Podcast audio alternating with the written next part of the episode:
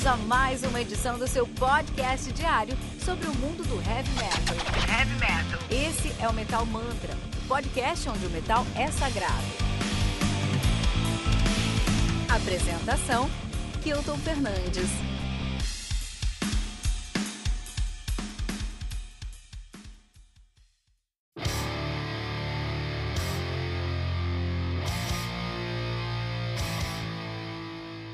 The Divinity of Blood, do Voodoo Gods, álbum lançado no dia 15 de maio de 2020 pela Reaper Entertainment. Álbum conta aí com 11 músicas, totalizando 57 minutos de play. O Voodoo Gods, que é uma banda de Tampa, na Flórida, na verdade é um trabalho internacional, mas é de Tampa, na Flórida, nativa desde 2001. Os caras fazem um death thrash metal, como você está vendo aí no fundo, né? Uh, os caras estão nativos desde 2001, na verdade eles eram chamados de Shrunken Head, não sabemos desde quando, mas aí eles mudaram o nome para Gods em 2001 e estão nativa desde então. Os caras têm só dois álbuns lançados, que é o seu debut, o Anticipation for Blood Leveled in Darkness 2014 e o Divinity, The Divinity of Blood 2020 agora, né? A banda que é formada por Alex Voodoo na bateria, ele que é realmente o dono da banda aí, né? Já tocou no Union e no Guerrilla, né? Temos o Seth Vanderloo no vocal. Ele que toca no Cthulhuminati, Extreme Cold Winter. Já tocou no Centurion, Infe Infected Flash e Severe Torture. Olha aí. Já tocou no Dayside ao vivo também. O Jacek, Jacek Hiro na guitarra. Ele toca no Cat e Roman Korzoski. Complicado. E toca no Septic também. Puta que demais. Já tocou no Corruption no Virgin Snatch. Temos o Jean Baldan no baixo. Jean Baldan ele só toca aí com Jean Baldan, mas Jean Baldan ele é um, um, cara muito famoso aí porque é muito famoso no Instagram, no Twitter, no mundo todo aí porque ele toca com baixo de 12 cordas. Olha que maluquice, cara. Temos aí o George Fisher, que é o vocalista do Cannibal Corpse e já tocou lá também, né? Um dos fundadores do Corpse Grinder, né? Então George Fisher do Cannibal Corpse no vocal aqui e temos na guitarra, guitarra lead, o incrível Victor Smolski. Victor Smolski que a gente falou lá no Tribuna número 1, que é era o guitarra do Rage, né? Alguns anos atrás. Esse cara é incrível, eu sou um puta fã dele. Hoje ele toca no Mind Odyssey, no Crusader, no Almanac, que é um outro supergrupo muito bom também. E toca aqui no uh, Voodoo Gods, né? Que legal, muito legal mesmo, né? Uma super banda aqui. Nós temos Alex Voodoo, nós temos Victor Smolski, nós temos o George Fisher e o Jean Baldan, cara. Que trampo, né, meu? Que trampo. Quando eu soube desse álbum aqui, eu falei, puta, tô curiosíssimo para saber. Porque que acontece? Nós temos aí tanto o Victor Smolski, que é um dos instrumentistas mais impressionantes que eu conheço, quanto o Jean Baldan, que é um dos baixistas mais impressionantes que eu conheço também. Então você coloca o Jean Baldan, você coloca o Victor Smolski dentro de uma, uma, uma sala. Junto com essa sala você traz aí o George Fisher do, do Voodoo Gods também para fazer um, um, som do George Fisher do Cannibal Corpse, né? Para você trazer aí um molho especial. Quem que vai preparar tudo isso? Você coloca na produção, o produtor desse álbum, que o cara que foi ficou responsável pela produção, então por todos os aspectos técnicos, foi o Andy LaRocque, guitarrista do King Diamond, cara. Não tinha como esse álbum aqui dar errado, cara. Vou falar sobre essa produção também, vou falar sobre tudo isso. Os caras fazem um death trash. Então, assim, é death a todos, a todo, para todos os efeitos, aqui é death metal. Mas você tem o Victor Smolski dentro dessa solução. E quando você tem um Victor Smolski em qualquer lugar, a guitarra não vai ser tímida. A guitarra não vai ficar reta. A guitarra não vai ficar é, num, num, numa posição mais é, apagada. A guitarra vai estar tá no plano de frente. Ah, você está falando pra mim então que death metal não tem guitarra no plano de frente, Kilton? Claro que tem. Claro que tem. Mas no, quando a gente tem uma guitarra muito mais. É, lógico que todo death metal é guitarra autêntica, mas quando tem uma guitarra muito mais elaborada, essa prova que eu tô tentando encontrar, numa sonoridade, você vai estar tá flertando com algo que a gente chama de, def, de, de tech death. Tá? Só que aqui não é tech death. Isso é interessante notar que aqui a gente não tem um tech death. O tech death tem. É, todos os elementos são mais intricados. Aqui a guitarra é muito intricada e a guitarra conversa muito com baixo. Mas a bateria é uma bateria de thrash metal por exemplo, mais reta, ainda assim muito forte. O vocal é um vocal de death metal, com certeza, que é o vocal do Corpse Grinder. Então você coloca tudo isso na, na, aqui, você vai ter um, nessa, nessa mistura, você vai ter um gosto muito interessante. Isso é muito legal, é muito interessante você trazer aí essa sonoridade aí. Uh, a gente explorar a sonoridade do Voodoo Gods, porque tem muita coisa interessante nesse som aqui, cara. Você vai ter aí vários aspectos, uh, vários prismas dentro da guitarra no death e no thrash metal. Então é muito interessante como o, o Victor Smolsky, cara, tem pessoas que são muito. eu tava até lendo uma pesquisa esses dias sobre isso, né? Que uh, se a gente examina o DNA humano, uma cadeia, uma específica parte desse DNA humano, qualquer DNA humano que você tá ouvindo aí também, tem uma cadeia nesse DNA que é responsável por vários elementos. Bom, tem várias cadeias são, são responsáveis por vários elementos, mas uma dessas cadeias ela tá ligada a 6% de chance de esquizofrenia. Tá bom?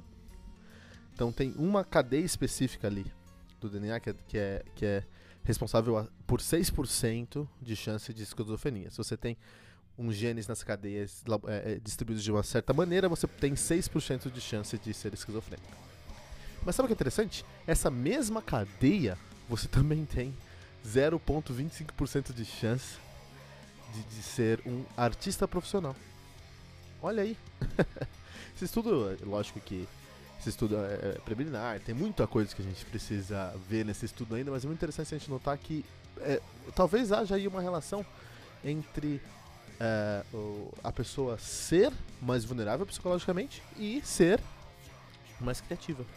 E eu acho isso que faz bastante sentido. Quando eu penso no Victor Smolsky, quando eu penso no, no, no, no Tom England, quando eu penso aí no, no Chuck Schuldiner, quando eu penso aí no, no em vários nomes aí do heavy metal, com certeza. Até você aí, eu quero que você me diga. Comenta aqui pra gente no metamanta.com.br qual o nome do heavy metal você acha que tem um, um, uma criatividade muito grande e que você também sabe que ele tem aí um, uma vulnerabilidade psicológica muito grande, né? Então, lógico que a gente precisa estudar muito isso, não tem, não é definido, não é escrito em pedra, né? Ciência não é essa coisa absoluta aí de que a gente está acostumado na, na, na, vida aí, não. Ciência é uma coisa que a gente está que, tá, que a, a, a, grande presunção da ciência é estar errada, assim. Só existe ciência porque a ciência acredita que ela pode estar errada e que sempre tem que buscar novas soluções, novos resultados para as coisas. Então, lógico, não vou falar aqui que não. Você tem essa cadeia, você vai ser esquizofrênico. Se você é esquizofrênico, você é criativo. Se você é criativo, você é esquizofrênico e tem essa cadeia no DNA. Não, não é isso. Ó, pensa numa. Até nesse estudo mesmo, eles trazem. É, eles, isso é um dos pontos que eles ressaltam. Eles trazem isso para dentro de uma, de uma discussão. Eles falam: ó, pensa em um, uma milha. Uma milha aí de distância, né? Uma milha. Então, essa cadeia representaria, por exemplo, 300 passos nessa milha. 300 passos, tá? Então você tem uma milha aí, dá mais ou menos 2 metros, 2 quilômetros alguma coisa. Pra você conseguir uma referência de 6% dessas duas milhas são 300 passos. Então é um começo dessa milha, mas ainda assim é bastante, falta bastante, né? Pra, se, pra falar que é uma milha. Por outro lado, a, a, a, essa mesma cadeia é responsável por 0,25% de chance de você ser um artista profissional.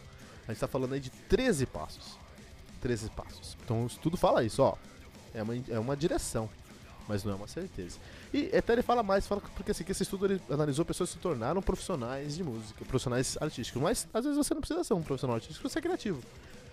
Uma coisa que nós sabemos que sim está relacionado já na ciência, a gente já sabe isso com certeza, é que a mesma região do cérebro é responsável pelos distúrbios é, psicológicos e pelo uh, uh, pela criatividade.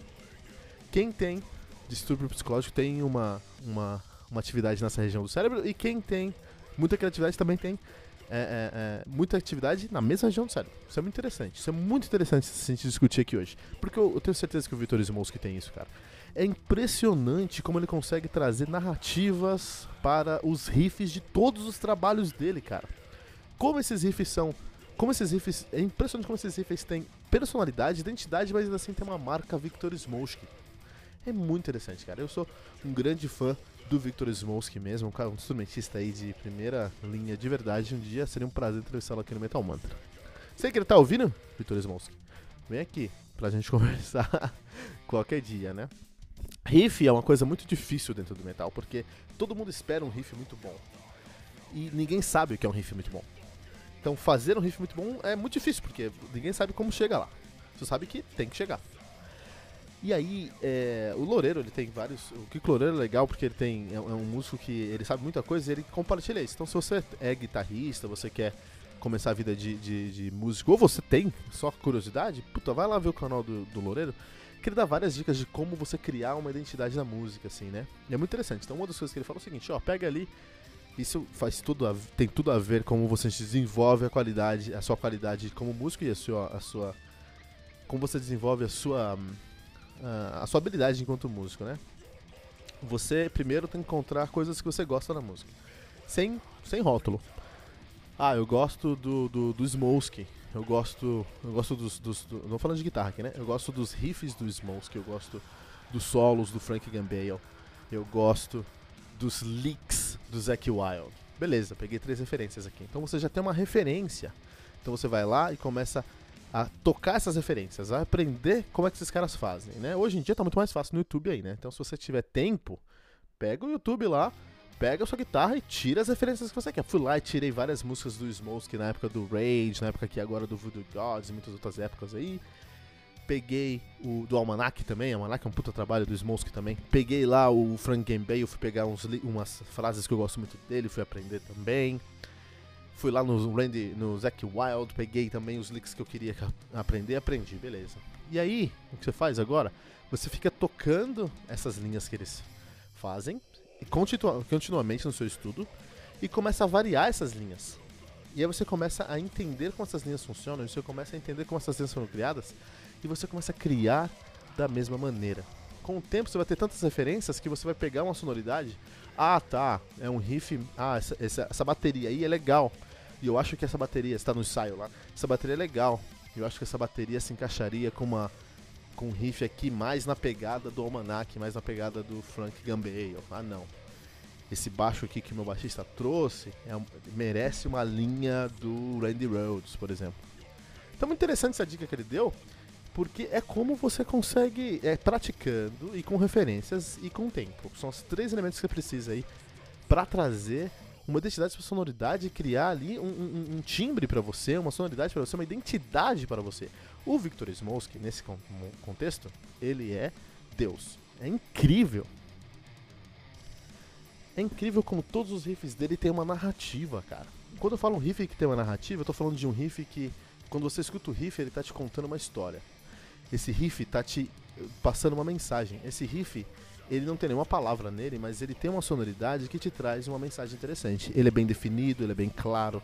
Você lembra dele quando termina a música, você lembra dele durante a música, você reconhece se ele voltar na música. Isso são riffs que contam história.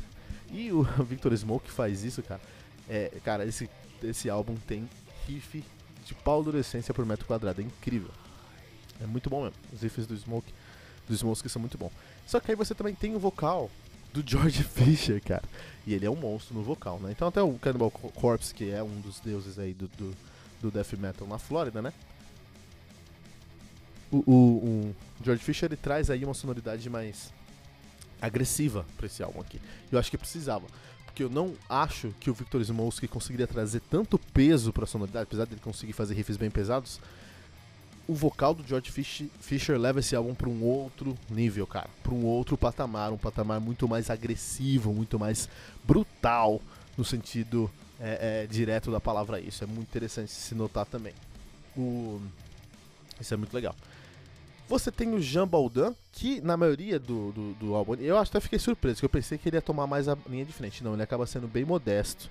No álbum inteiro tem alguns pontos ali que ele vai trazer mais a sonoridade dele, mas em geral ele acaba sendo bastante modesto. E o Alex Voodoo com, com a bateria ali, que preenche todos os espaços vazios e traz uma cama, uma grande cama ali pro, pro som do Voodoo Gods. É um álbum muito bom, esse álbum aqui é um álbum muito bom. A produção do Angela Roque é, também é bem interessante, porque o King Diamond é um som que não tem muita gente que gosta exatamente por causa do vocal do King Diamond mesmo. Mas quando a gente pensa no King Diamond em si, a gente, tem, a gente vai acabar encontrando riffs maravilhosos, riffs que contam história. Tanto que o King Diamond, você talvez é o 20 aqui do Metal Mantra, você não conhece tanto bem King Diamond. King Diamond, ele é um dos, um dos nomes mais influentes no, no, metal progressivo, porque todos os álbuns dele contam histórias de terror. Todos os álbuns deles contam histórias de terror. E essa característica de storytelling foi muito bem absorvida pelo Andy LaRocque, Andy, Andy, Andy, Andy lá do, do King Diamond, porque ele consegue aí trazer nas músicas do King Diamond riffs que contam uma história, que trazem uma mensagem, mas que não tomam a cena tanto aqui, por exemplo, quanto o Voodoo Gods, mas ainda assim contam uma mensagem. Então, esse storytelling foi muito bem também transmitido, transpareceu muito legal aqui nesse álbum do Voodoo Gods. E é isso, cara. Eu posso ficar o dia inteiro falando aqui, mas eu tenho certeza que você tem que ouvir esse álbum, porque é um trabalho muito importante, muito interessante, do Victor Smolsky, do George Fisher, do Jean Baudin. Ele vai ter alguns momentos que você vai ver um baixo ali de 12 cordas explodindo na sua cabeça, entendeu? Já estou um baixo de 12 cordas, né? Você está aqui no álbum, nesse álbum do Voodoo Gods. E o Alex Voodoo que faz um puta trabalho e também tem um dedo ali do Andy LaRoe, que é um, é um super time mesmo. Não tinha como dar errado.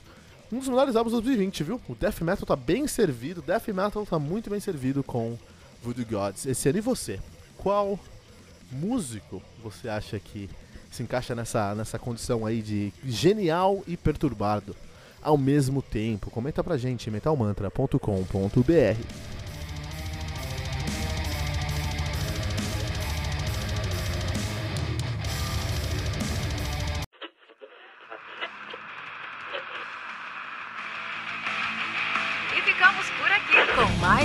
Edição do seu podcast diário sobre o mundo do heavy metal. Esse é o Metal Mantra, o podcast onde o metal é sagrado. Não esqueça de deixar seu comentário no nosso site metalmantra.com.br.